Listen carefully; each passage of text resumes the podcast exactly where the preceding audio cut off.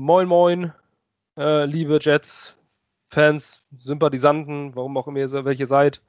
Ähm, an alle Zuhörer, Zuschauer da draußen und alle, die uns ähm, in dieser Zeit die Stange halten und tatsächlich noch zuhören. Ähm, das Spiel gegen die Denver Broncos liegt hinter uns. Hallo erstmal Per nach Kiel. Ähm, Schleswig-Holstein ist wieder am Start, das kleinste Bundesland für. Nee, gar nicht wahr. Das Saarland. Saarland, bei Bremen, Hamburg sind doch ein paar kleine. Ja, stimmt. Ja, ich weiß nicht. Ich rede gerade äh, wahrscheinlich einfach nur, weil ich mir die Nacht um die Ohren geschlagen habe und wieder nicht weiß, warum. Ähm, und wenn du dann irgendwie betrunken um 5 Uhr morgens ins Bett gehst ähm, und wieder angepisst bist und du dich fragst, warum habe ich diese ganze Scheiße überhaupt schon wieder durchgemacht. Naja, das Spiel gegen die Denver Broncos ist in the books. 37 zu 28 haben wir verloren. Gegen ein äh, Zuhause mit neun Punkten Abstand gegen ein Team, das mit dem Third String Quarterback am undrafted 2019er Quarterback gestartet ist. Ähm, unser Team startet mit einem 2018er Third Overall Pick und wir kriegen auf die Fresse. Ähm, ich habe dafür einfach keine Worte mehr. Ich weiß nicht mehr, äh, wie ich das aushalten soll. Ich weiß nicht mehr, ähm, wie, ich, wie ich irgendwie noch positive Vibes verbreiten soll. Man hat vor der Saison mir oft nachgesagt, ich bin ja so negativ. Ähm, ich möchte nicht klugscheißen, aber hier seht ihr, was aus der ganzen Scheiße geworden ist.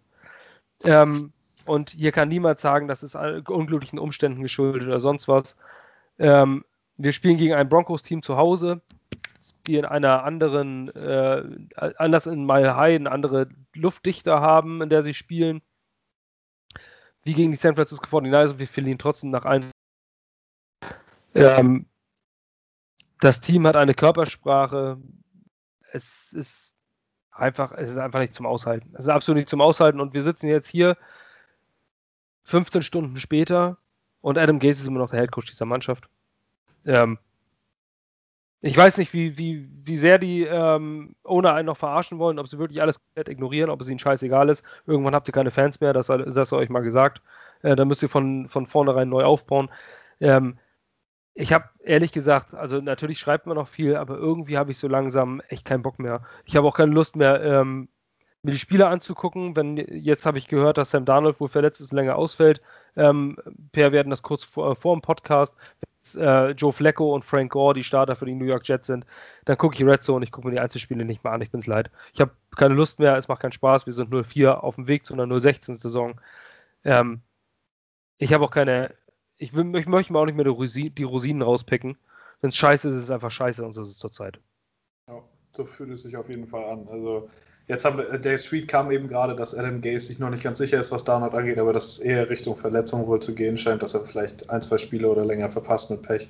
Und bei mir ist es zurzeit so, da ich eigentlich schon auf dem Fire Gaze Train sitze, seit er im Januar vor zwei Jahren unter Vertrag genommen wurde, weiß ich auch, es ist schwer für mich noch für jemanden in dieser Franchise dann zu routen. Und für mich war das die letzten Wochen immer Darnold, weil er mir einfach leid tat, weil ich ihn mochte, als wir ihn gedraftet haben und weil ich finde, das ist ein, eigentlich ein hochtalentierter Spieler. Und aus dem hätte also in irgendeinem Paralleluniversum, wo er von wem anders gedraftet wurde, da ist er jetzt äh, auf dem Kurs wie Lamar Jackson wahrscheinlich, nur bei uns natürlich nicht. Und also wenn der nicht spielt, dann gibt es für mich wenig Gründe, das dann noch groß zu gucken. Mit Joe Flacco und Frank Gore dann halt 2002. Wäre das unsere Starting Offense 2010 gewesen, coole Sache und so, aber es ist zehn Jahre später und ähm, ja, was soll man da noch groß zu sagen? Also es ist schon, also so einen tragischen Zustand von den Jets habe ich eigentlich in zehn Jahren, die ich sie verfolgt, noch nicht erlebt. Es gab immer irgendwie Dinge, auf die man sich freuen konnte, Dinge, woran man sich hochziehen konnte, aber ich weiß auch nicht, ob das an der Ausstrahlung von Gaze jetzt mal unabhängig von dem, was er als Coach so alles offensichtlich auf dem Feld verkehrt macht, aber er hat halt einfach diese, ja, mir egal, ich mache so weiter wie bisher Ausstrahlung und gefühlt färbt das, finde ich, auf mich als Fan auch total ab.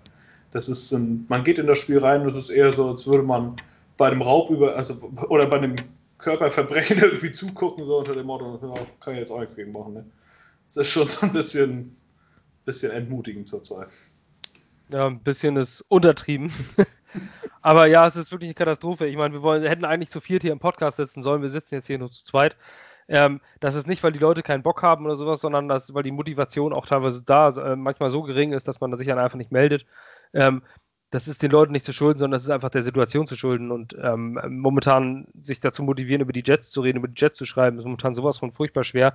Man kriegt auch Bashing von allen Seiten. Das äh, werden, die, äh, werden diverse Dolphins- oder, oder Browns-Fans auch kennen. Ähm, irgendwie Social Media, wo sich da lustig gemacht wird oder sowas. Ähm, kann ich auch nicht mehr hören. Und äh, da bin ich auch irgendwann, irgendwann verliere ich da auch meinen Humor, muss ich sagen. Ähm, oder dass ich kann auch dieses Mitleid und den Scheiß nicht anhören. Ähm, wir sind die Sportfans, das passiert.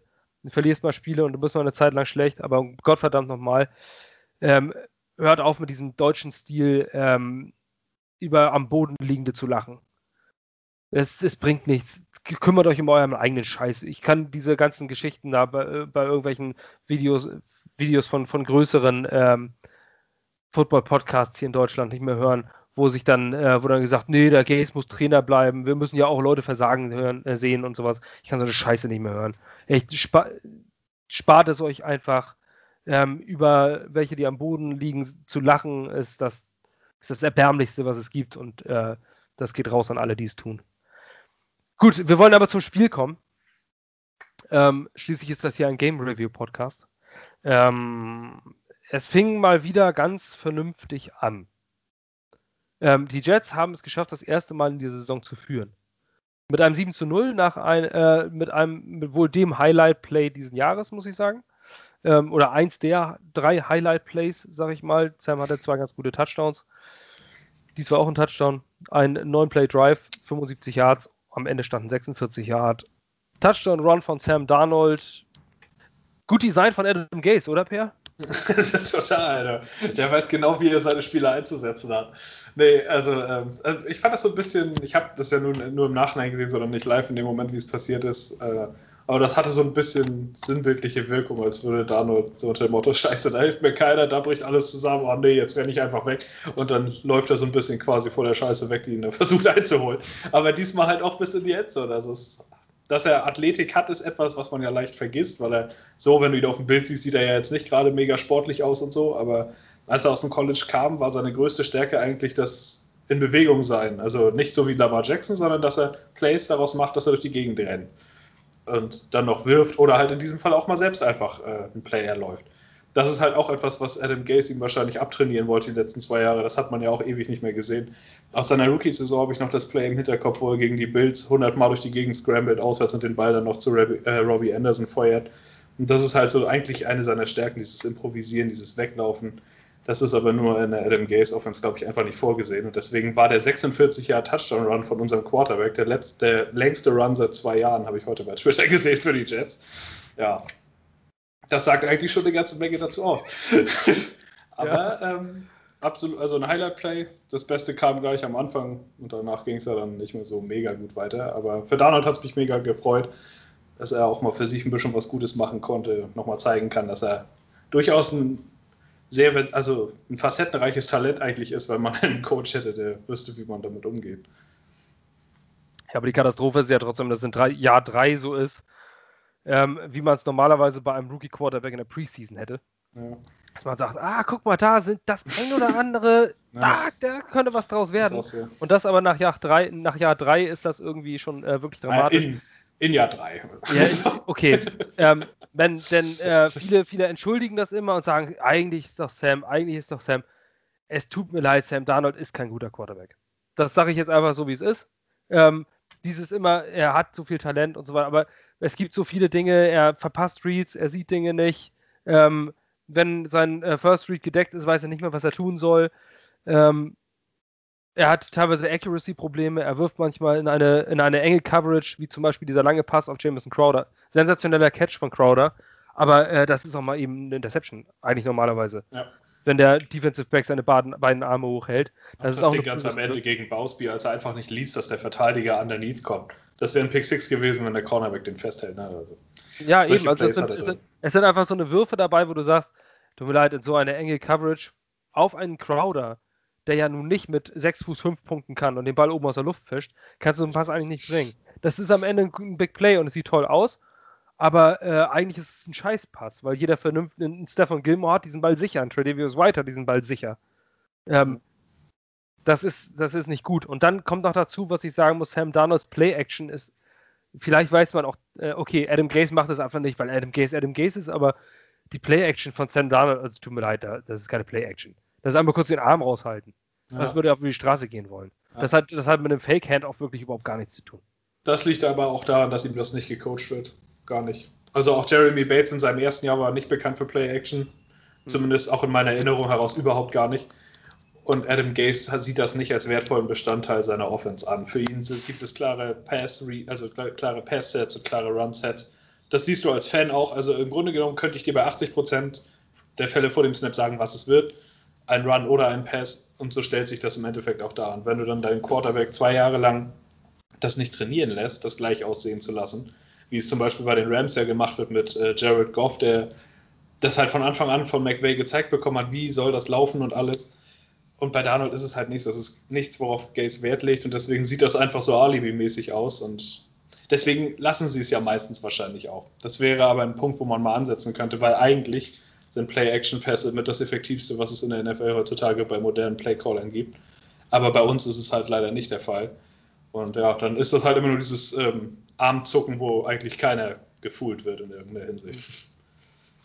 Ja, genau. Und das war, das ist mir gestern ganz enorm aufgefallen. Teilweise war so eine Play-Action-Versuche, wo der Running Back nicht mal in der Nähe dieses, äh, dieses Fake-Handoffs war. Und dann sagst du, äh, wer soll denn darauf reinfallen? Ja.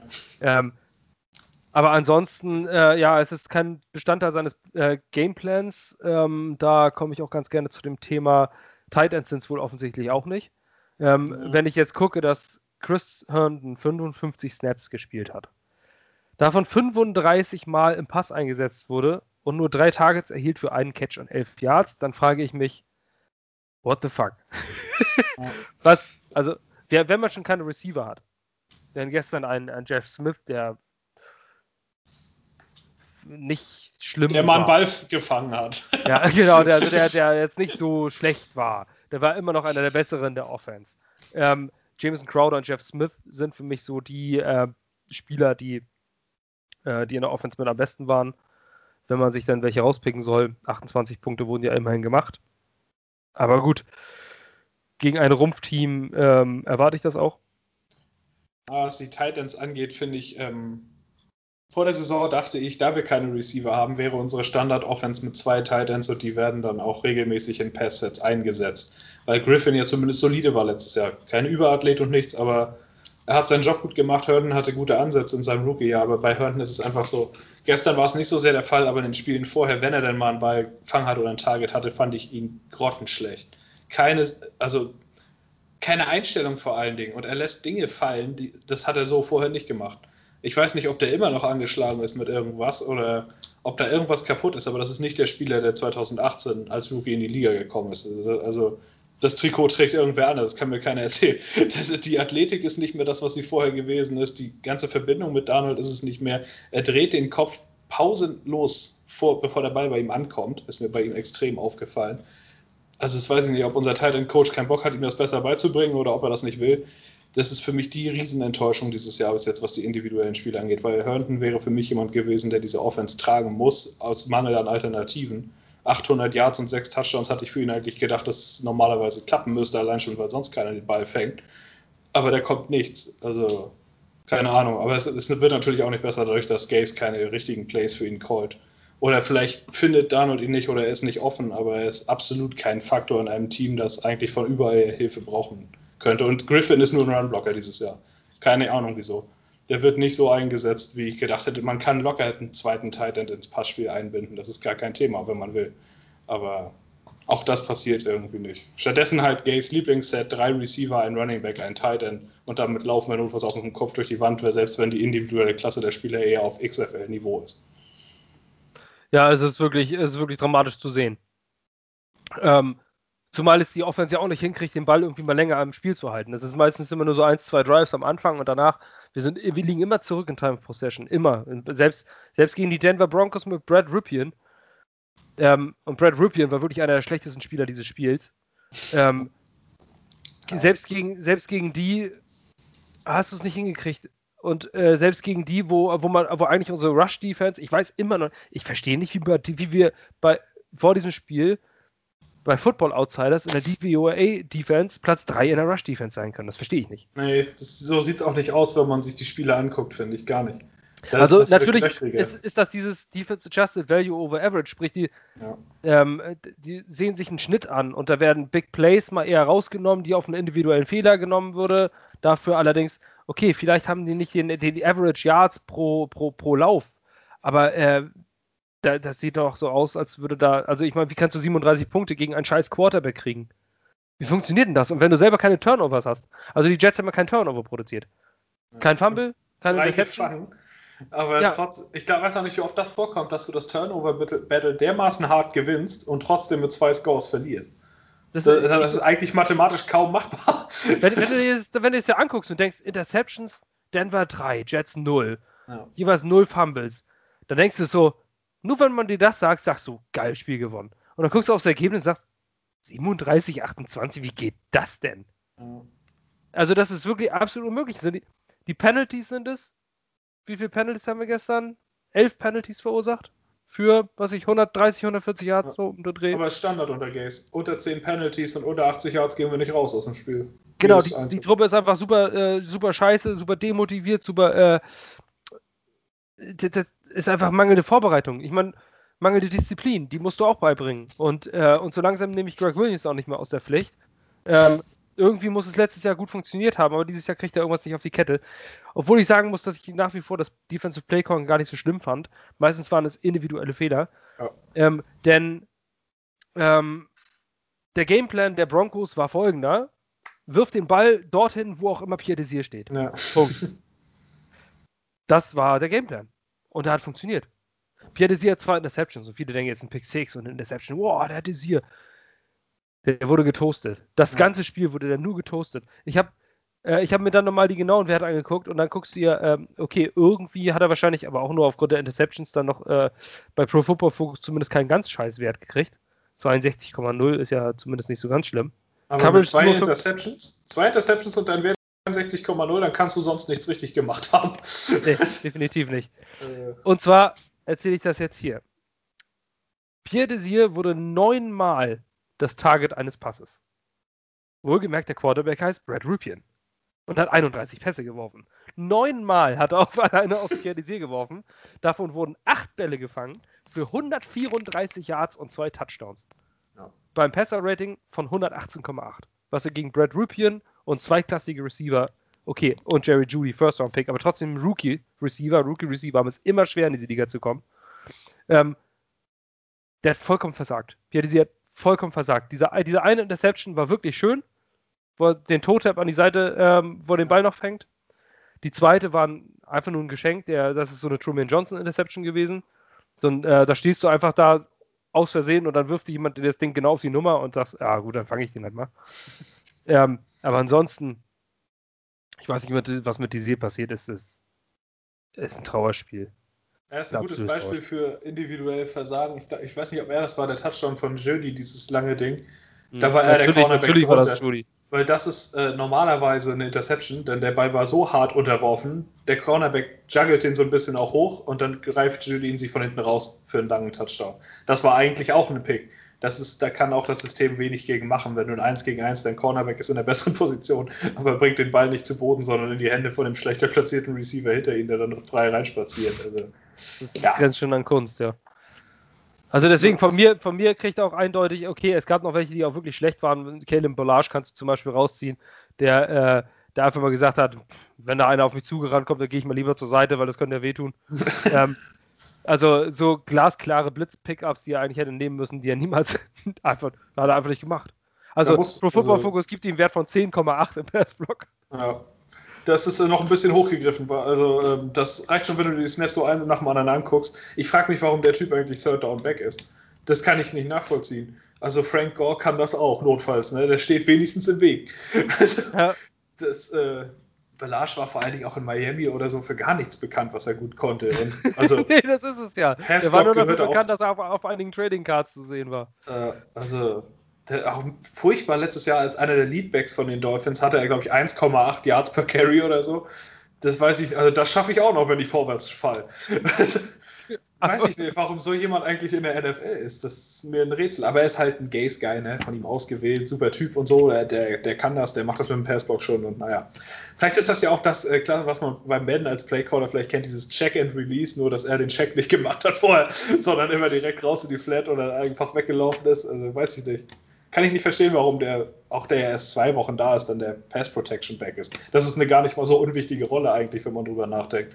Und ich meine, ja, der Starter fehlt dafür, aber Frank Gore macht das auch nicht zum ersten Mal in der Liga und dann nimmst du halt ihn dafür. Und diese albernen Runs durch die Mitte, wo du zwei Yards vorwärts fällst, die kannst du dann Banage geben, wenn es schon unbedingt sein muss.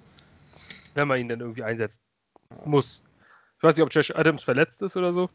Nicht, aber P. Ryan könnte in meinen Augen auch ein paar Snaps mehr bekommen. Ich weiß nicht, ob er jetzt auch verletzt war oder angeschlagen oder. Ja, das ist, ah, das ist, genau, aber du sprichst was an, das ist doch absolut unglaublich. Das ist ein junger Rookie, ja. ähm, der ja zumindest dem, äh, den, den, den Berichten nach im, im Pass, äh, im, im, na, Pass im Camp, Protection. Nee, im Camp vorher. So, ja. Relativ äh, auffällig war, immer mal wieder gute Aktionen gebracht hat. Und jetzt willst du dieses Team entwickeln. Du willst ja irgendwie mit, mit Sam Darnold in Richtung junges Team und versuchst jetzt irgendwie äh, was draus zu machen. Und du setzt Frank Gore ein in 37 Snaps. Ja. Und jetzt gucke ich mir mal die Zahl an. Kalen Bolage in 30 Snaps. Und dann Michael Piran in 10 Snaps. Das verstehe ich auch nicht. Wir Dann, sind an einem Punkt, wo nach vier Spielen die Saison eigentlich aus sportlicher Sicht gelaufen ist. Äh, es ist natürlich nicht rechnerisch unmöglich, dass man auch mal relevant wird, aber wenn man sich die Spiele anguckt, dann ist es unmöglich. Und dann finde ich, ähm, ist der Fokus doch ganz klar. Du hast in der vierten Runde einen Running Back gedraftet, was für ein Running Back hoch ist in meinen Augen, denn die, die draftest du an Tag 3 und versuchst dann auch, was dabei, bleibt, dabei ist, was bleibt. So, und dann kannst du doch Pirine, also das, was Belage macht, kann der notfalls auch noch. Dann, wenn du Frank Gore schon 37 Snaps gibst, dann gib ihm doch bitte die Snaps in der Pass Protection, damit Darnold nicht noch eine Sorge mehr hat, um die er sich kümmern muss. Und dann kannst du alles das, was Gaze am liebsten aus der I-Formation oder aus Singleback durch die Mitte callt, das kannst du doch auch Pirine machen lassen. Weil schlechter als so, wie es jetzt läuft, würde das nicht laufen. Der, er sieht die gleichen Blocks wie Gore vor ihm. Also von daher verstehe ich nicht. Das würde ein normaler Headcoach tun. Aber wahrscheinlich hat Gaze tatsächlich gestern gedacht, ich muss um meinen Job coachen. Obwohl es ja im Nachhinein nicht so gewesen ist. Aber ich habe dafür keine Erklärung. Es gibt keine sportliche Relevanz, das anders zu machen. Nee, gibt's nicht. Es ist auch, wie, für mich ist es einfach nicht nachvollziehbar. Du kannst nicht das Vierfache an Snaps an den 37-Jährigen geben, äh, der einfach nur seine Farewell-Tour hier nochmal spielt, warum auch immer er sich das angetan hat. Aber hey, ähm, ne? für drei Millionen würde ich mich da auch hinstellen, das ist kein Thema. Ja, cool. Und er macht seinen Job halt auch dafür, ne?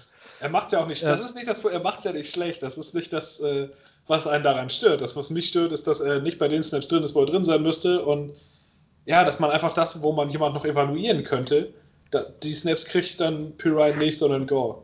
Das ja. finde ich, es macht einfach in, es macht inhaltlich keinen Sinn. Nee, zu keinem Stück. Also ich es ist nicht, es ist einfach nicht, nicht zu verstehen, dass man, ähm, Gaze scheint auch nicht in die Zukunft zu gucken. Der scheint er hat ja auch keinen. nee, der scheint auch irgendwie nur irgendwas brennen sehen zu wollen. Ich habe, oder, also ich weiß nicht, da muss doch irgendwas, irgendwas muss doch nicht stimmen bei dem. Es ist für mich nach wie vor unbegreiflich, wie damals nach vier Jahren in Miami einmal Playoffs mit Glück reingestolpert mit dem Backup-Quarterback. Jedes Jahr die meisten Verletzten. Jedes Jahr war sein Quarterback schlechter als im Jahr vorher. Und dann kommt er ins Bewerbungsgespräch, wahrscheinlich genauso high, wie er bei seiner Eröffnungspressekonferenz war. Und Johnson sagt sich, oh Mensch, das ist der Typ, der führt meine Franchise in die Zukunft. Der ist viel besser als der, der bei Holmes coacht.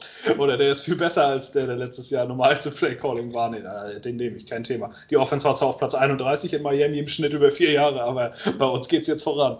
Also, das kann ja, ich nicht nachvollziehen. Und dann fragen wir auch, was stimmt denn bitte mit Peyton Manning nicht? Wenn der wirklich dafür angerufen hat. Ja, es ist auch, weißt du, wenn ich jetzt mir vorstelle, ich wäre jetzt Milliardär und mir würde eine Franchise gehören, dann würde ich es wahrscheinlich wie die Joneses machen und mich als GM dauerhaft einmischen, weil das ist dann mein Hobby, das mache ich dann jeden Tag. Aber das ist ja bei den Johnsons nicht mal so. Die beauftragen irgendeine lächerliche PR-Firma, um ihre nächsten Coaches und Manager zu finden. Oder rufen bei irgendwelchen ehemaligen Quarterbacks an, hier, fandest du den damals gut? Ja, super, dann nehmen wir den. Also, ja. Das ähm, kann ich nicht. Also, es ist ein absolutes Trauerspiel. Es ist, ähm, aber wir wollen ganz gerne trotzdem noch mal einmal kurz zum Spiel zurückkommen. Ähm, was ja eigentlich der, äh, der, der Fall war. Nach diesem Opening Drive, wo es 7-0 stand, äh, haben die Broncos mit äh, McManus, übrigens die Kicker waren quasi die MVPs dieses Spiels eigentlich ja. insgesamt. McManus ähm, ist, glaube ich, zweimal über 50 Yards getroffen. Ja, das macht er. Also, der ist äh, für mich der beste Kicker der NFL der letzten fünf Jahre, auch wenn er ein bisschen unter dem Schirm fliegt, weil sein Team halt nicht so mega ist. Aber ja, Justin Tucker. Ne, ja, gut, Tucker habe ich, aber der ist Aber die beiden, ja. Ähm, aber äh, trifft und äh, Sam Ficken gestern auch ein 54 Yards Field Goal, glaube ich, fünf Field Goals äh, verwandelt. Ähm, das keinen verschossen dieses Jahr, außerdem bevor der Penalty dann kam. Also von genau. daher. Aber dann auch ein sicheres 54-Yard-Ding, ähm, keine Wackler drin, äh, das war richtig gut. Wenigstens etwas. Da aber kann gut. das Madden-Rating mal langsam hochgehen, falls Sie zuhören. ja, aber ist auch scheißegal. Das Madden-Rating bei Kickern ist sowas von egal. Ja, ja, klar, aber so fürs Gefühl. ich achte da immer nur auf, äh, also bei, bei Madden. Ja, bei, Kick. Genau, Kickpower, der Rest ist völlig egal. Weil man ja. sowieso immer trifft. Ähm, ja, dann haben die dann mussten die Jets punten. Dann ging es auch schon ins zweite Quarter beim Stand von 7 zu 3. Dann haben die, ähm, dann war dieser äh, besagte Touchdown, 48 Yards auf Jerry Judy ja. zum 10-7, wo Pierre Desir mal massiv getoastet wurde von einem Rookie. Ähm, in einem 1 zu 1 Duell versagt. Nicht die Jets die haben Weise, wieder... wie man sonst von Judy getoastet wird, der eigentlich ein super Route ist. Nein, du verlierst gegen ihn in dem, was er nicht kann, nämlich einen physischen Catch-up-Ball. aber, aber nur gerade, ne? naja, dann ähm, hat's noch mal, dann gab es nochmal ähm, eine Schrecksituation. Sam Darnold verletzte sich. Ja. Ähm, bei einem Sack. Und jetzt muss ich mal gucken, von wem dieser Sack war von Chubb. Johnson. Echt? Ich dachte Bradley Chubb. Nein, das war Johnson. Das war der Nummer 47, das weiß ich auch noch. Ähm, der hat ihn äh, um, rumgeschleudert. Kannst ja, ihm nicht schön. vorwerfen. Wenn du einen Quarterback erstmal dran hast, dann haust dann tust du ihm auch weh. Das ist, ähm, wenn du schon mal dran bist, nicht vorwerfbar. Ein sauberer, äh, sauberer Tackle, harter, aber sauberer Tackle in meinen Augen. Sam landet genau auf dem rechten Arm und der Arm hing runter und ich habe schon gedacht, das ja, ist jetzt noch oder sowas. Cherry on top. Ich dachte, das wäre Collarbone. Ja, das wäre äh, vorbei dann. Ja. Ich kenne zwei oder drei ähm, aus meiner aktiven Zeit selber, wo Schlüsselbeinbrüche waren und die sind genauso vom Platz gelaufen. Allerdings schreienderweise. Ähm, damit habe ich jetzt schon gerechnet, habe gedacht, das gibt's doch nicht. Jetzt ist auch noch das.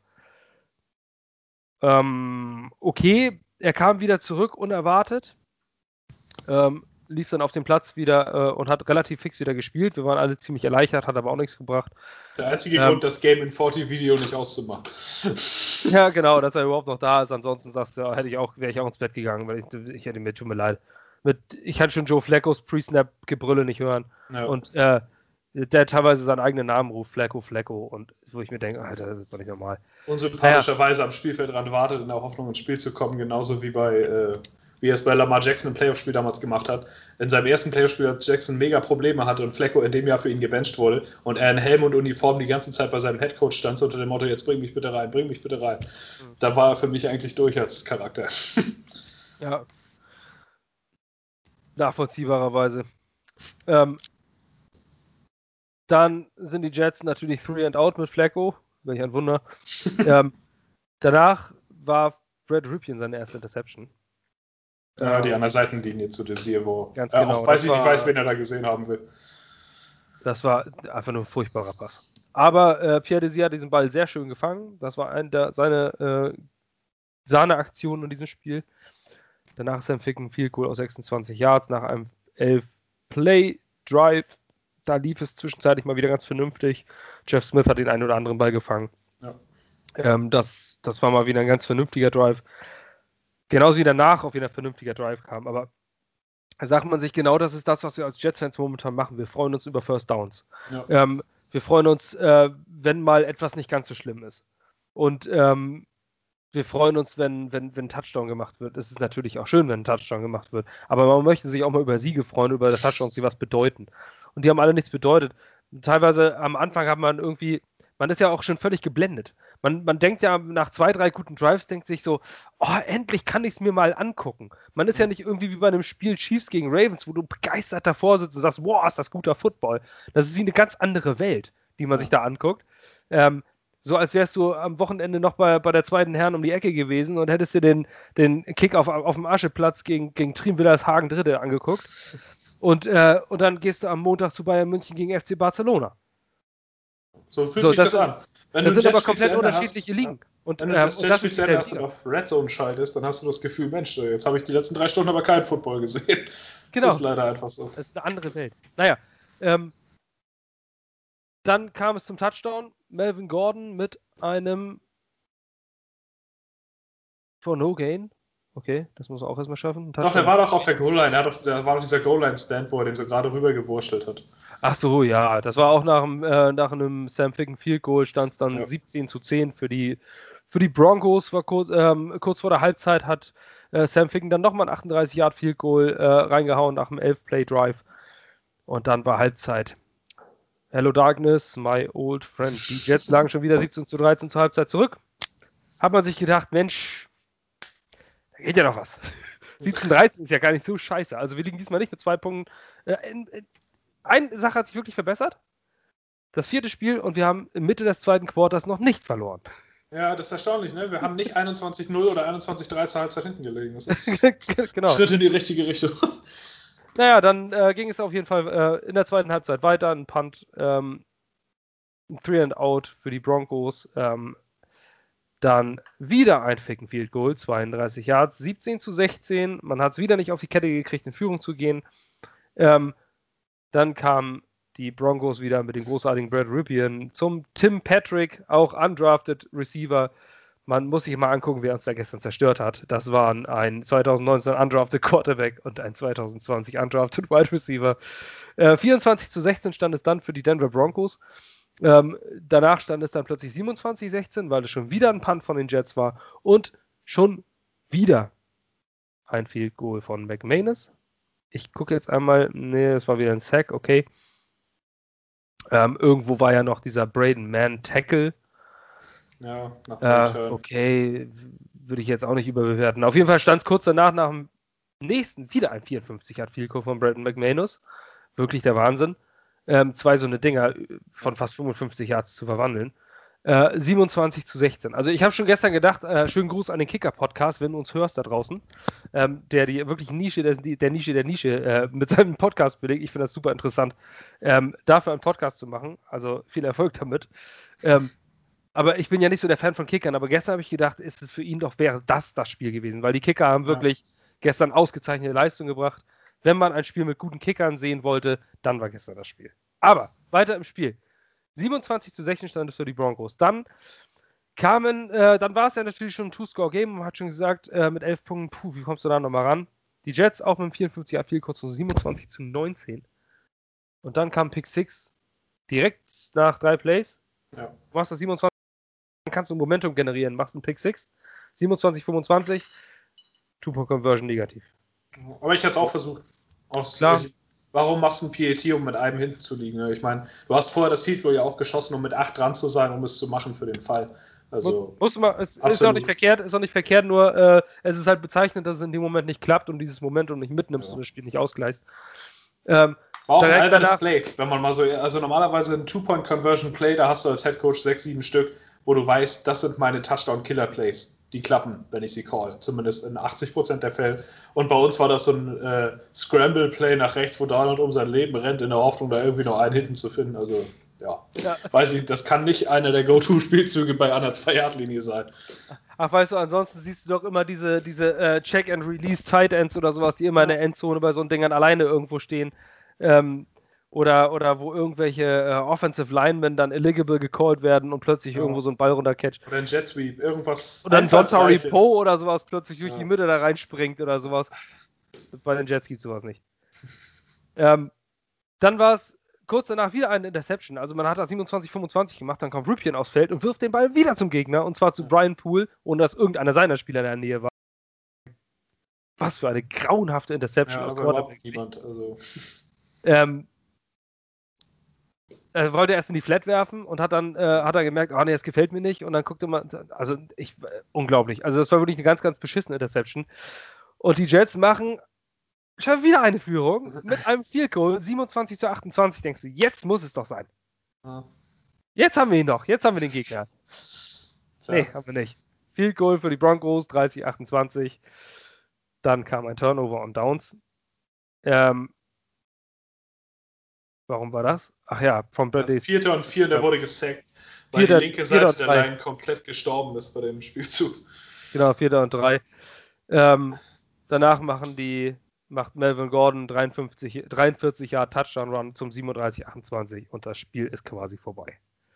Ähm, die Jets haben sich danach nicht mit Ruhm bekleckert. Man hat ähm, äh, irgendwelche, Adam Gase hat versucht, irgendwelche Timeouts zu nehmen mit einer Minute äh, noch auf der Uhr. Ich kann es ja irgendwo verstehen, dass man äh, sich sagt, vielleicht mit einem Onside-Kick mit viel Glück kannst du hier vielleicht noch irgendwas draus machen.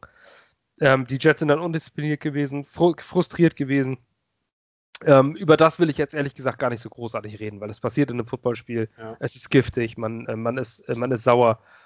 Dann passieren solche Dinge. Aber eine Sache möchte ich ganz gerne noch sagen. Und das ist bei dieser Gaze Play, bei dieser Gaze Play Calling Geschichte, die unkreativ wie eh und je war. Der eine einzige Touchdown, den die Jets gemacht haben, bei 37, 28, 28 Punkten soll man sich wundern, dass es nur einer war. Es war nur einer. Es war nur ein Offensive Touchdown, der war wieder aus einem Broken Play, wo äh, Sam weggescrambled ist. Ähm, der Rest waren der Kicker und die Defense. Herzlichen Glückwunsch. Ähm, warum um alles in der Welt bei einem dritten und vier in der Red Zone an der 14-Yard-Linie der Denver Broncos wirfst du eine Wheel Route zu einem 37-jährigen Ryan. Ja. Wie kommt man denn auf die Idee? Also, das war. Ähm, Frank Gore ist ja in seiner Karriere jetzt nicht unbedingt bekannt dafür, der beste Passcatcher zu sein. Nur Oder, am Anfang. Ganz am Anfang, ja, als er noch jung war. Sehr lange her. Also jetzt nicht die letzten Jahre, da ist er eigentlich ja. der Kopf durch die Wand ähm, für, die, äh, für zwischen den Tackles äh, durchzulaufen. Und dann läuft er da auf Außen, ist komplett in Coverage. Natürlich, ein Frank Gore mit 37 läuft niemanden auf der Seite mehr weg. Ähm, ich glaube, das ist keine Überraschung und dann, und dann, wird der Ball dahin geworfen. Das war kein Second Read, das war der First Read. Das war das, was Sam Darnold machen sollte in diesem Play. Das ist absurd. Das ist vollkommen absurd, im dritten und vier sowas zu versuchen. Das ist wieder diese typische Adam Gaze outsmarted himself Geschichte, wo sich gesagt, da rechnen die nie mit. Ja. Da rechnen die nie mit, dass ich auf den Gore werfe. Die verarsche ich jetzt. Ja. ja, aber du musst dabei auch überlegen, dass das nicht geht. Wenn du bei Mensch ärger dich nicht noch sieben Felder rein brauchst, dann brauchst du nicht nur einmal Würfel, weil es keine sieben auf dem Würfel gibt. so, ja. das war so ein Versuch. Naja. Das ist echt so unter dem Motto, wo er wirklich denkt, Gore steht da alleine, weil da rechnet keiner mit. Aber ist natürlich nicht der Fall. Das, also, dass es einen Coverage Breakdown gibt, darauf kannst du eigentlich nicht unbedingt planen. Den musst du schon mit gewissen Dingen herbeiführen. Und da, also, es ist egal, wen die Frank Gore hingestellt hätten. Wenn der Nose Tackle mit Gore mitgelaufen wäre, wäre er auch nicht offen gewesen, denn der ist auch nicht langsamer als er.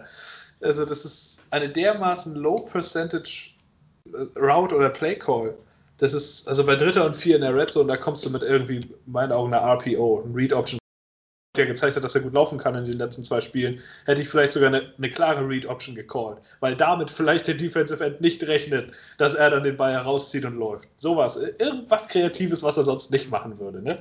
Aber eine Wheel Route auf Frank Gore, der, ich glaube, bei Madden noch ein Speed Rating von 64 oder so hat. Ja. also, come on versteht man nicht. Aber er ist ja Mastermind und so. Und es wäre ja total für Downloads Entwicklung verletzend, wenn man Gaze jetzt entlassen würde. Das würde ja gar nicht klar gehen. Diese Aussage ist das allerletzte, ne? Vielleicht, worin soll sich denn Sam noch entwickeln, als Platz 34 von 34 und die qualifizierten Quarterbacks letzte Woche gewesen zu sein? Ähm, das, das funktioniert einfach nicht. Ähm, ja, mir fehlen, also mir gehen irgendwann die Worte aus. Ähm, ich wollte aber noch, äh, noch, noch zu den, zu den Pro Football Focus Werten kommen. Darüber können wir uns noch mal kurz unterhalten. Jamison Crowder hat den besten Wert bekommen mit 76,2. Ist jetzt auch nicht sehr hoch. In der Defense li liest es sich ein bisschen besser. Da sind, ähm, wen ich herauskristallisieren möchte, ist Jonathan Franklin Myers. Ähm, der zum wiederholten Mal in seiner limitierten Rolle einen sehr guten Job gemacht hat. Ähm, ich sehe hier 31 Snaps, davon 21 Pass Rush Snaps. Von diesen 21 Pass Rush Snaps hat er zwei QB Hits und vier QB Hurries produziert. Ähm, das ist gut. Das ist wirklich gut. In 31 Snaps, 6 Stats als Defensive Lineman aufs Parkett zu zaubern, sind gute Zahlen. Ähm, das könnte vielleicht nochmal so ein Hidden Gem sein. Aber ist auch nur in der Rotation. Ähm, Quinn Williams ist sehr blass gewesen gestern, also er hat nicht unbedingt, ähm, war Durchschnitt. Ja, und Also wirklich Roughing the Passer oder was das da, oder Unnecessary Roughness, was er da noch hatte. Ja, die einen sagen, ein dummes Penalty, nee, kann passieren. Also du, du ja, wirst das ist doch unglücklich, ne? streckst den Arm aus, versuchst ihn irgendwie an der Schulter zu packen, irgendwo am Jersey und runterzuziehen und dabei greifst du in die Face Mask. Das kann im Heat of the Moment kann das einfach passieren, das würde ich ihm, ihm nicht vorwerfen. Da sind es dann eher so eine Dinger wie Henry Anderson zum Beispiel, ähm, Ja. der jetzt schon zum dritten Mal innerhalb von, von einem Jahr ein Quarterback völlig überflüssig in, in Roughing the Passer macht. Ja. Das ist nicht einfach nur ein Penalty von 15 Yards, sondern das ist auch bewusstes in Kauf nehmen von Verletzungen eines gegnerischen Spielers. ja. Und äh, das ist nicht nur undiszipliniert, das wäre für mich ein Grund, den so langsam rauszuschmeißen. Nach dem dritten Mal. Das kann mal passieren. Ähm, Aber so sah Steve- das, es war Steve schon. McGlandon am Ende. Steve McGlandon ist ein, ist ein absolut disziplinierter Vollprofi. Ähm, der hat das jetzt einmal gemacht, weil wahrscheinlich das Frustlevel auf 100 war. Ähm, dann passiert sowas mal. Aber Henry Anderson macht es in völlig unbedrängten Situationen, wo es. Ja. Das hat auch nichts mehr mit QB-Hits zu tun, sondern das war alles dreimal sowas von spät. Eine Frechheit, sowas. Brian Poole war wieder gut. Tackling-Stärken gehabt. Avery Williamson ähm, war der beste Spieler des Spiels, zumindest laut Pro Football Focus. Mir ist er nicht besonders aufgefallen, muss ich sagen. Ähm, eine Hälfte Cool ist aufgefallen, weil er einfach wahnsinns Open Field Tackler ist, dafür, dass er 5 foot 7 groß ist. Ja, das muss man genau. echt sagen. Also, Also der, der, ist, der ist wirklich äh, einer der besten Tackler. Ähm, Blesson Austin hat sich verletzt. Bis dahin sehr, sehr schwach gespielt. Ähm, interessant fand ich Lamar Jackson, der Cornerback. Ähm, hat seine Schwächen gehabt. Sicherlich. aber Auch sein erstes Spiel. Aber man hat ihn das ein oder andere Mal gesehen. Er ist ein undrafted Cornerback und spielt 59 Snaps auf dem Platz. Ähm, und ist nicht übermäßig negativ aufgefallen. So können wir es zumindest sagen. Ähm, er hatte natürlich seine Wackler drin, aber das ist wie gesagt undrafted Rookie, gerade aus dem Practice Spot gekommen. Wirklich kein Wunder. Der hat auch ein 109,7 Pass Rating, äh, Passer Rating zugelassen. Ähm, zwei dreimal ta getargete, zwei äh, Bälle davon waren gefangen für 39 Yards. Passiert. Aber ähm, ich finde es interessant, dass so ein Spieler 39 Snaps auf dem Platz steht und äh, nicht so sehr versagt, wie Pierre Desir das tut, der schon 30 Jahre alt ist. Ja, was mit Das- dem dieses Jahr los ist, das ist. Äh, Ja, die Disziplin ist kurios. einfach da, ne? Die Disziplin ist einfach, einfach nicht vorhanden. Ähm, Foley Fatukasi hat wieder ein ganz vernünftiges Spiel gemacht. In der Offense allerdings, George Fant ist einer der etwas positiveren Überraschungen bei, der Jets, äh, bei den Jets. Hat bisher eigentlich keine Fehler gemacht. ja. Ähm, das als Right Tackle fand ich ganz gut. Aber eine Sache, und das ist das, ist das Letzte, was jetzt. Also erstmal, McGovern, haben wir uns drüber unterhalten, ist sowieso scheiße. Ähm, Gerade im Passblock eine Katastrophe. Das vierte Mal jetzt auch schon eine Folge. Aber der nächste Grund, warum ich ähm, Adam Gase vermutlich noch während des Spiels gefeuert habe, war, dass er Mackay Beckton nochmal auf den Platz geschickt hat. ja, das war echt unmöglich.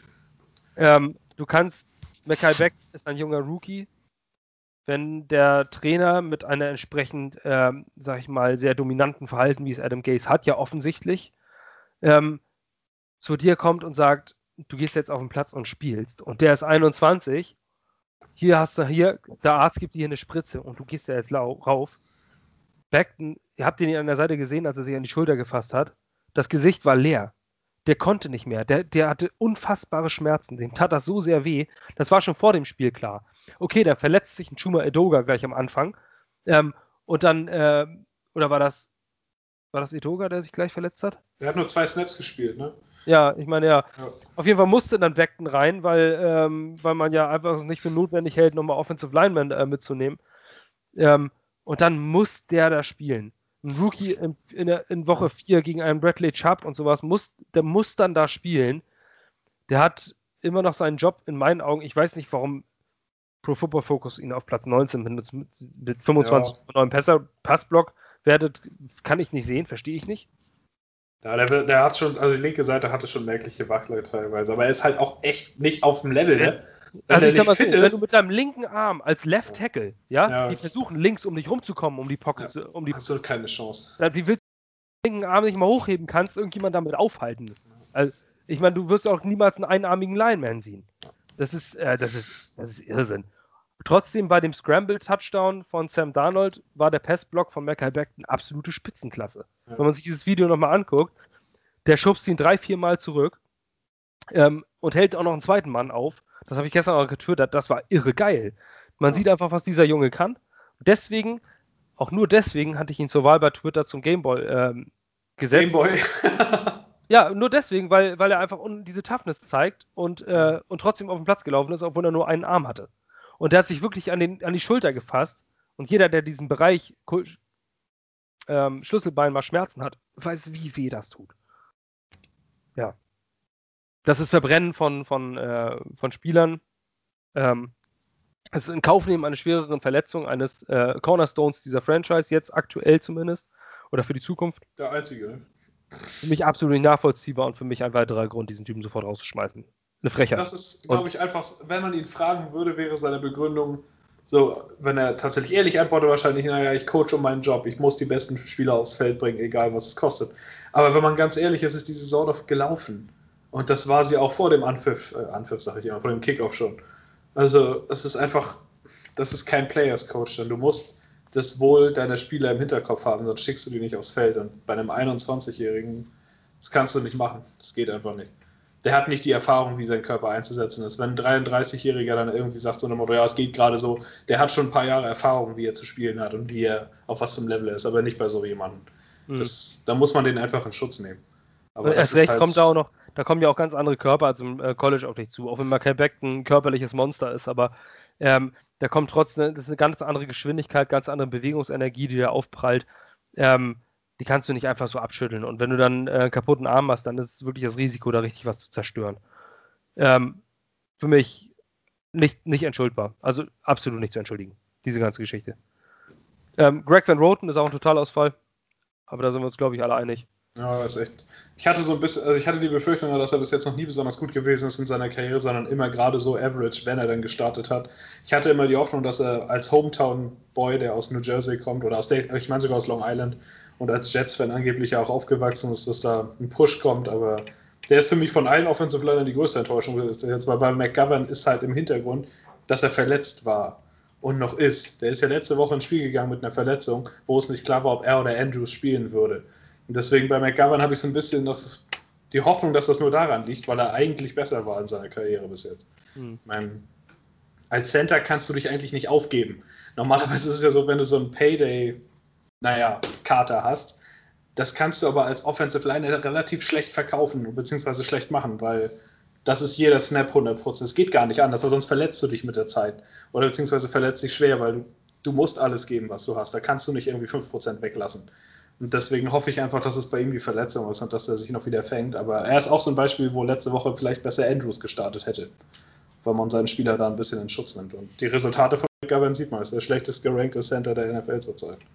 Ja, und Passblocking äh, war schon für seine Werte dieser Saison mit 40,2 bei PFF ein Elite-Wert. Wenn man sich die letzten Ja. drei Wochen anguckt, wo er immer so 10, 15 hatte.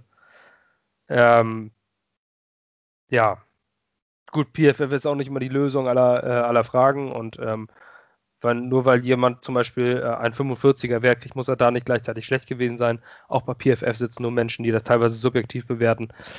Ähm, es ist auch nicht transparent bei PFF, man weiß nicht, wer da bewertet, muss man ja auch immer sagen. Ähm, das sind jetzt also keine ausgewiesenen Football-Coaches oder sonst was, sondern es gibt in Deutschland zum Beispiel auch jemanden, der irgendwelche Mathe-Statistiken da äh, hinblabbert und, äh, Ja. und meint, er wäre Gott ähm, und sich auch so verhält. Also Ja. man weiß bei PFF manchmal nicht, wer da rankt und wer da, äh, wer da, wer da gradet und sonst was. Nettes Instrument, aber es ist nicht immer der Weisheit letzter Schluss. Also zumindest meine, Ja. meine Einschätzung. Kontext ist da das Stichwort. Man muss es immer, man sieht es mit seinen Augen und dann nimmst du die Zahlen im Kontext dazu und daraus kannst du dir dann irgendwo ein Bild machen. Ganz genau. Aber Man kann jetzt nicht immer einfach reingucken damit und sagen, loslaufen. Ja. der hatte 45, also war der auch schlecht. So würde ich das nicht immer sehen. Ähm, da steckt natürlich auch ein Bewertungssystem hinter, was auch nicht gerade sehr äh, transparent ist. Man weiß eigentlich nicht, was da passiert. Ähm, aber es ist ein nettes Instrument zum Evaluating, also zumindest mal zu gucken. Gerade Spiele von anderen Franchises, die man nicht so kennt, dass man so ein bisschen Startpunkt hat, wie die ungefähr drauf sind, gerade wie da die Saison läuft. Dafür kann man das schon ganz gut haben. Wobei ich es auch interessant finde, dass Leute aus Deutschland da einen Job bekommen. Also, weil ich habe auf der Seite, die haben ja öfter mal bei Twitter hier, wir suchen noch. Und wenn du dann aber diesen Links folgst, dann steht da immer, you have to be US oder a Canadian Citizen. Deswegen habe ich mich schon ein paar Mal gefragt, wie dieser Besagte, den du da meinst, diesen Job bekommen haben kann. aber ja. Ja, Mathe-Student und naja, ist ja auch okay und das ist, ist, Mathe ist ja auch nichts Schlechtes, wenn du studiert hast, bist du mit Sicherheit äh, ein kluger, ein kluger Kopf, was das angeht. Ähm, aber nur weil du viel Ahnung von Mathematik hast, hast du noch nicht längst, längst nicht viel Ahnung von American ja. Football und kannst Spieler bewerten oder den Wert von Positionen ähm, grundsätzlich wissen, wie, wie dieser Wert ist und, äh, und sich damit über 28 General Manager in dieser Liga zu stellen und glauben, ähm, dass man klüger ist. Gut, wir wollen jetzt aber nicht da, da, zu dem Thema gehen, da könnte ich mich sonst noch weiter auslassen und das ist äh, das, was ich nicht will. Ähm, Mathe ist, mit Mathe kann man American Football eben nicht erklären. Mit Mathe kannst du Baseball erklären, aber nicht American Football. Das geht nicht. Da stecken zu viele ähm, Variablen hinter. Okay. Ähm, ich würde es fast jetzt schon beenden. Was heißt schon? Wir haben 50 Minuten äh, uns ausgekotzt. Ähm, weil die entscheidende Frage haben wir noch nicht, warum ist Adam Gaze immer noch unser Headcoach? Ja, ja das, das, das, das, das ist tatsächlich die Gretchenfrage. Die ganze Woche hat man so ein bisschen unter der Voraussetzung, weil ja einige, gut, nicht unbedingt mit blauen Häkchenquellen, sondern so ein paar Jets-Umfeld-Leute irgendwie gesagt haben, hier, er coacht für seinen Job, wenn es eine weitere Niederlage gibt, könnte er ihn los sein und so. Und ich persönlich habe da auch mehr drauf gehofft, als ich im Nachhinein gedacht hätte, weil heute Morgen wachst du auf, wieder Niederlage und ich habe irgendwie damit gerechnet, dann zu lesen, Adam Gaze ist weg, aber stattdessen liest du halt, nein, es wird keine Änderung gemacht diese Saison, es sei denn, es passiert irgendwas Außergewöhnliches und für mich gibt es dafür keine Erklärung. Äh, nächste Woche. Ähm, es hieß immer, nächste Woche wird er entlassen. Und es hieß immer, ähm, es passiert jetzt. Und äh, Colin Coward hat es gesagt und Mike Francesca hat es gesagt. Genau. Ähm, und dann kommt es schon wieder nicht. Wenn ich jetzt, ähm, ich habe aber gestern bei Twitter, wenn ihr uns bei Twitter folgt, wenn ihr es noch nicht tut, meldet euch bei Twitter an die Big Boys spielen bei Twitter. Twitter ist Dann, besser als jedes andere genau. Social Media. Wenn ihr noch bei Facebook nur bei Facebook seid oder sowas, äh, ich vergleiche es immer mit dem Jahrmarkt, ne, kommt langsam mal vom Dosenwerfen weg und kommt zum Autoscooter. ähm, meldet euch bei Twitter an, dann könnt ihr mit den coolen Jungs abhängen. Natürlich. okay. Nicht so viel Ernsthaftigkeit drin. Nein, aber folgt uns dort, GGG Redaktion. Ähm, wir sind da relativ aktiv. Ähm, und da habe ich jetzt einmal kurz noch, denn dort habe ich gestern auch getwittert, erwartet bitte nicht, dass die Johnsons Gaze entlassen. Und ich habe eine Begründung dafür. Darf ich einmal ganz kurz suchen? Unterhalte die Leute doch mit lustigem Entertainment. Lustigen Entertainment und Jets? Ich weiß nicht, ob das so in einem Satz so zusammenzubauen ist. Lustig ist das, glaube ich, nur, wenn man das von einer anderen, also wenn man von einer anderen Franchise auf uns drauf guckt, weil, ja, Weißt du, genau. die Hoffnung war ja die ganze Woche, aber. Ja, jetzt, jetzt, jetzt habe ich es hier nämlich. Denn die Johnsons haben noch nie einen Head Coach der, während der Saison gefeuert. Ja, das stimmt. Sitzen dieses Team seit, seit, dem, seit des Jahres 2000. Ja. Und ähm, folgendes war: 2000 war der Head Coach Al Groh, der nach der Saison zurückgetreten ist. Hä? Gore heißt. Ach nee, Grow. Ich, jetzt war ich bei Al Gore. War der, das war der, Gore war der Umweltaktivist.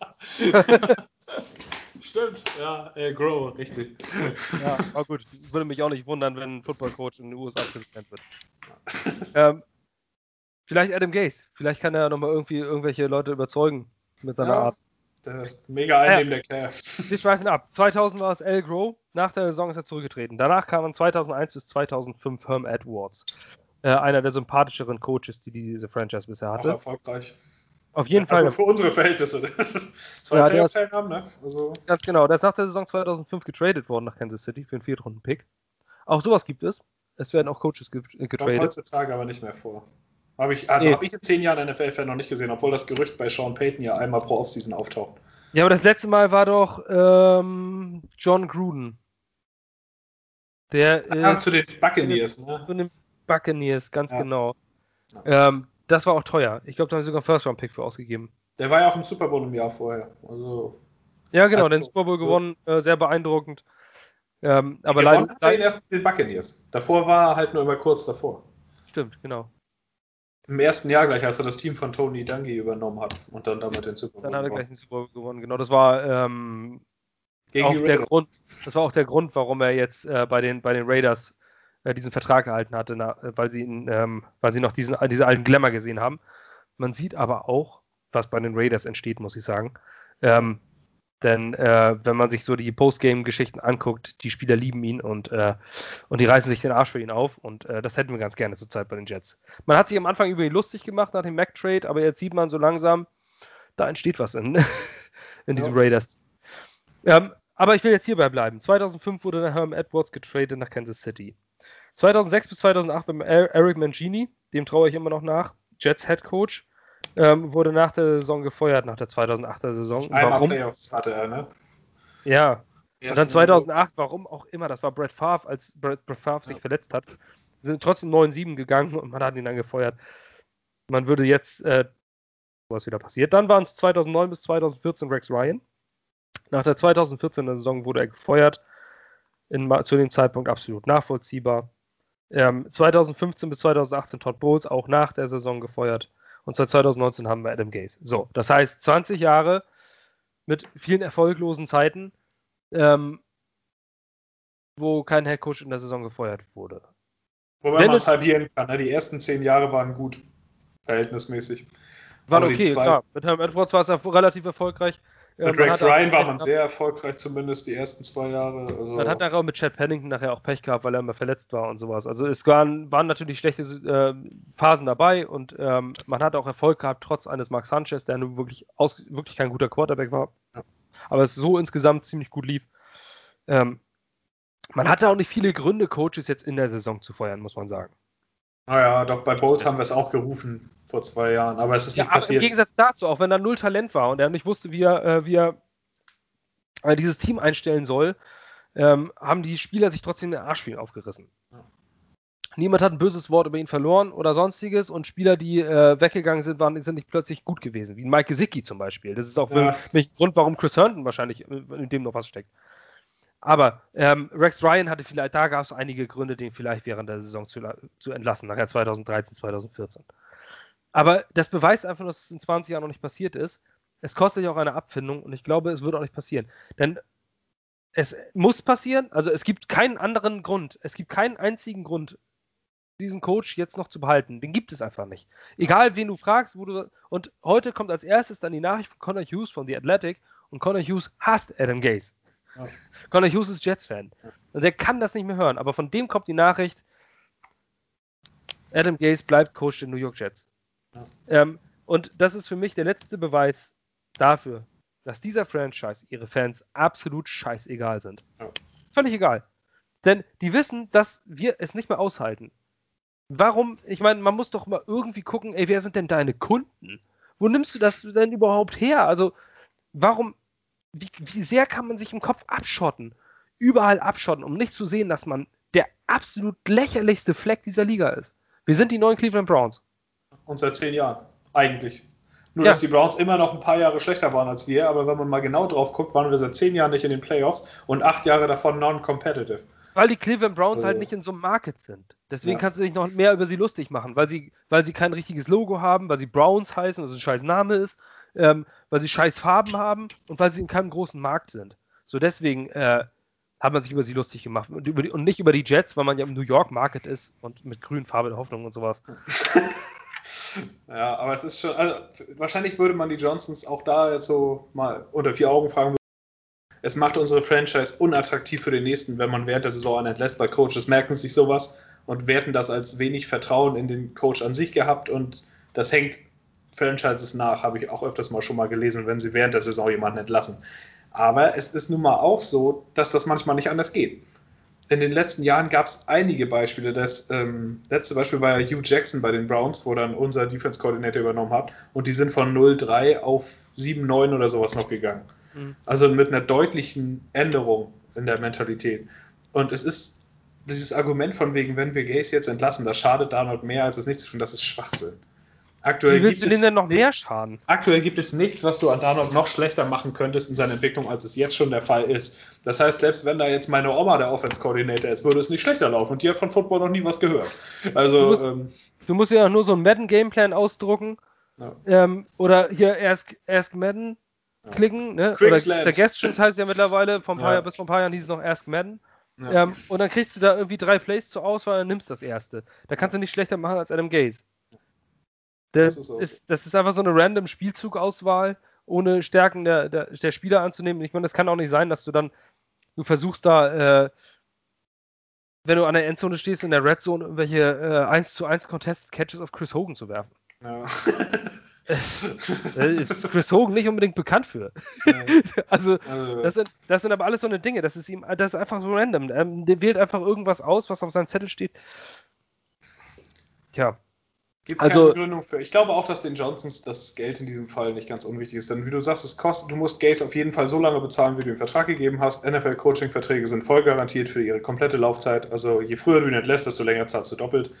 Aber eigentlich zählt das nicht richtig, weil du ihn während der Saison entlässt, du zahlst deinen Vertrag so oder so weiter. Und du musst ja auch keinen Nachfolger holen bis Saisonende, sondern du gibst meinetwegen Greg Williams einen Game-Bonus dafür, dass er das zehn Spiele macht.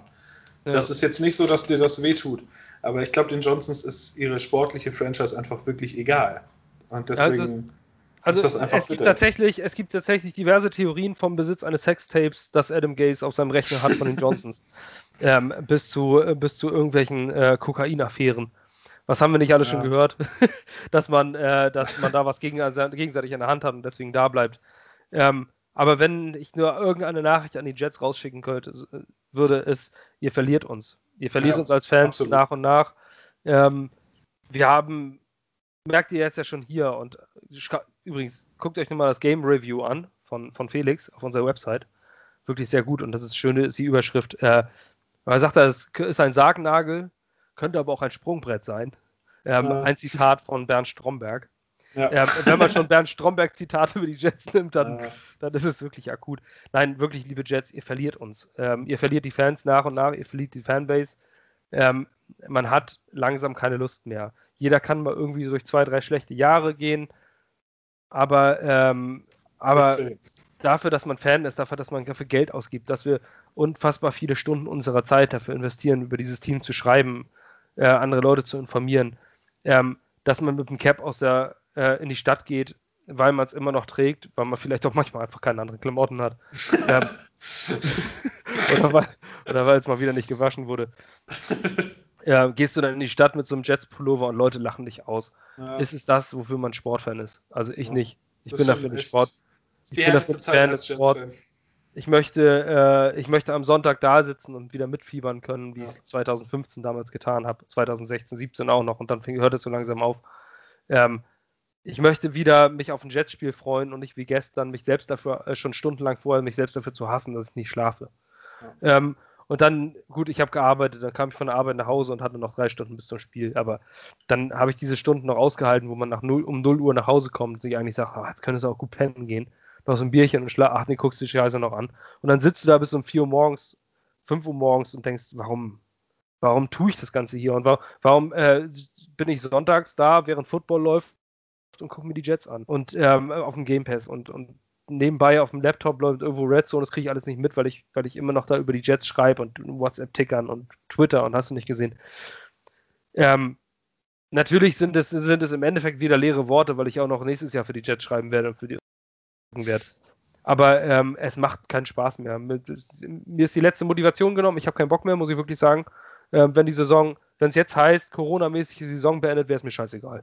Das wäre, also das wäre eigentlich ganz gut, weil gesagt, das, was die Jets verlieren, ist das emotional involviert sein darin, dass sich dafür noch groß irgendwie zu freuen, zu. Man nimmt das nur noch hin. Also früher war für mich mega September bis Dezember geil, Football-Saison, kannst jeden Sonntag was gucken und voll geil. Und so wie es jetzt in den letzten zwei Jahren ist, so wenig habe ich mich noch nie dafür interessiert. Das ist schon auch, ja, es vermiest einem auch das Interesse an den anderen Spielen. Weil normalerweise denkst du, oh geil, der Spieler und so, ach Mensch, den, den könnte man ja vielleicht holen, das hilft uns vielleicht weiter. Oder bei der Franchise hoffentlich verlieren die, damit wir einen Punkt weiter vorkommen oder so. Das ist alles weg, weil es so hoffnungslos ist und weil man einfach keine Möglichkeit sieht, also ich wenigstens nicht, wie es besser werden soll. Weil ich mir hundertprozentig sicher bin, wenn Gaze entlassen wird, dann finden die Johnsons den nächsten Vollidioten. Weil sie einfach lange nicht bewiesen haben, dass sie es besser machen können. Und das ist echt zurzeit so eine Situation, wo du das nur noch anguckst und das ist echt, als würdest du bei einem Autounfall live zuschauen. Das ist einfach nur noch tragisch. Du guckst das an, du leidest irgendwo noch, aber irgendwie schaltet sich der Rest auch aus und du fragst dich echt, warum mache ich das eigentlich noch? Und ja, das, wie gesagt, das emotional involviert sein fehlt so langsam. Es ist einfach nur noch so, ja, warum setze ich die Cap jetzt eigentlich noch auf? Das ist doch, man macht sich ja selbst lächerlich damit. Und das, es muss einfach sich was ändern. Es kann nicht ja. angehen, dass nächste Woche steht da wieder Adam Gaze und es gibt wieder den Wide Receiver Screen, den Inside Run und einen Punt und das, nee. Ich will auch mal einfach eine Saison wieder haben, wo ich dabei bin. Und selbst wenn wir nur um 8-8 kämpfen, aber damit beim letzten Wildcard-Spot noch im Rennen sind oder so. Ich meine, für uns geht es ja im Oktober schon um nichts mehr, seit vier Jahren. Ja. Ja, ich meine, äh, guck dir das, ah, gestern war doch so, gestern war so ein Zeichen, kurz vor, kurz vor dem Spiel gab es einen Tweet, ah, Cool Your Jets, Michael Nania, ein, äh, ein Tweet abgesetzt, da war ein Broncos-Typ, der gesagt hat, keine Ahnung, belanglosen Satz, aber auf jeden Fall war da drunter dann ein Bild von Trevor Lawrence in der Broncos-Uniform. Und äh, Michael Nania hat dazu geschrieben, jetzt stellt euch vor, wir beide, beide Teams, die heute gegeneinander spielen, buhlen um den First Overall Pick. Es ist Woche 4. Ja, Wahnsinn. genau, das ist der Zeitpunkt. Und, ähm, und du kriegst es wirklich gegen ein Team hin, das auch auf den First Overall Pick spekuliert, weil bei ihnen alle verletzt ist und die haben Third Overall Pick, haben gerade Blake Bortles geholt und gegen die verlierst du zu Hause 37-28. Es braucht keine Worte mehr. Darüber kann man auch nicht sagen, zwischenzeitlich haben wir ja mal geführt oder zwischenzeitlich waren wir competitive. Football ist ein Ergebnissport und wir sind die äh, und die Jets sind die Versager dieser Liga. Im Abstand das schlechteste Team dieser Liga. Zu Recht das schlechteste Team dieser Liga und zu Recht die Lachnummer dieser Liga. Und das sind für mich jetzt die Abschlussworte von ja. mir zumindest. Ich habe da auch ähm, mehr. Ich es wäre einfach schön, wenn man das, also 2016 ging es ja los, dass es schlechter wurde, dass man sich gesagt hat, okay, wir werden jetzt wohl in Rebuild gehen. Und das ist immer noch der Fall. Und es ist, es ist immer noch nicht der Boden erreicht. Und das sind jetzt vier Saisons oder fünf, ich kann das immer nicht ausrechnen. Aber 2016 die zweite Saison mit Fitzpatrick, wo es langsam dahin ging, da fing es an, wo es hieß, okay, jetzt müssen wir wohl neu ansetzen. Und es hört Jahr. nicht auf. Also so lange rebildet ein MLB-Team nicht mal. Und die brauchen ewig, bis ihre Draftpicks in der ersten Liga ankommen. Die brauchen drei Jahre dafür und haben noch ein äh, Minor League-System, ja. Normalerweise draftest du auch einfach mal eine Class mit drei Startern, wovon zweimal in Pro Bowl kommen. Im zweiten Jahr schon. Nee, wir draften die nächsten McDonalds-Verkäufer. Also, so lange kann man gar nicht so schlecht Statistik sein. gesehen. Seit 2015, glaube ich, sind jetzt nur noch irgendwie 15 Spieler noch im Roster und davon sind ja neun aus der aktuellen Draft Class. ja, genau. Und seit 15, seit 2015 haben die Jets zwei Pro Bowler gedraftet. Leonard Williams und Jamal Adams. Einer ist scheiße und einer wollte weg, weil Gay da ist. Ja, einer ist bei den Giants und einer ist bei den Seahawks. Ja. ja. Mein Gott, ey.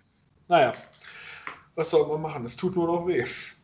Gut, wir setzen unser Partyhütchen wieder ab. Ähm, bedanken uns fürs Zuhören. Ähm, dass ihr, wenn ihr jetzt diese ganze Stunde, fast Stunde 10 durchgehalten habt, uns beim Abkotzen zuzuhören. wenn ihr auch abkotzen wollt, haut es in die Kommentare. Ihr könnt uns auch alles um die Ohren hauen, wenn wir zu negativ sind. Ähm, oder sagt es uns. Ähm, wir sind Dann sagt aber auch, was, wir, also was es Netteres zu sagen gäbe. Ja, genau. Also, fällt es äh, nämlich nicht mehr ein. Also nicht wieder irgendwie, aber der eine Drive war doch, ja, scheiß auf einzelne Drives, wenn du am Ende verlierst. Ähm, ja, was soll ich sagen? Ähm, Eigentlich kann es nur besser werden, aber das denke ich seit fünf Jahren. Also, dann verabschiede ich mich hierfür ich wünsche euch ein schönes Wochenende, einen schönen Football-Sonntag ohne ja, Jets. Ohne Jets. Zehn Tage kein Jets-Football gucken. Das ist eigentlich noch die beste Nachricht, die man vom Abend lassen kann. Schön Red Zone am Sonntag mal neun Stunden wieder.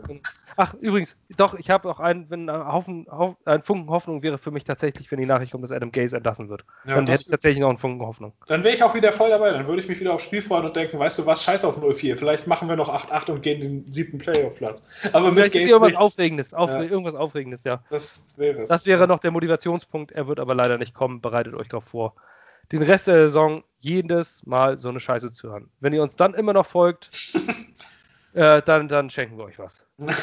Oha. Unsere okay. Jets-Sachen, wenn wir die Schnauze voll haben, nicht.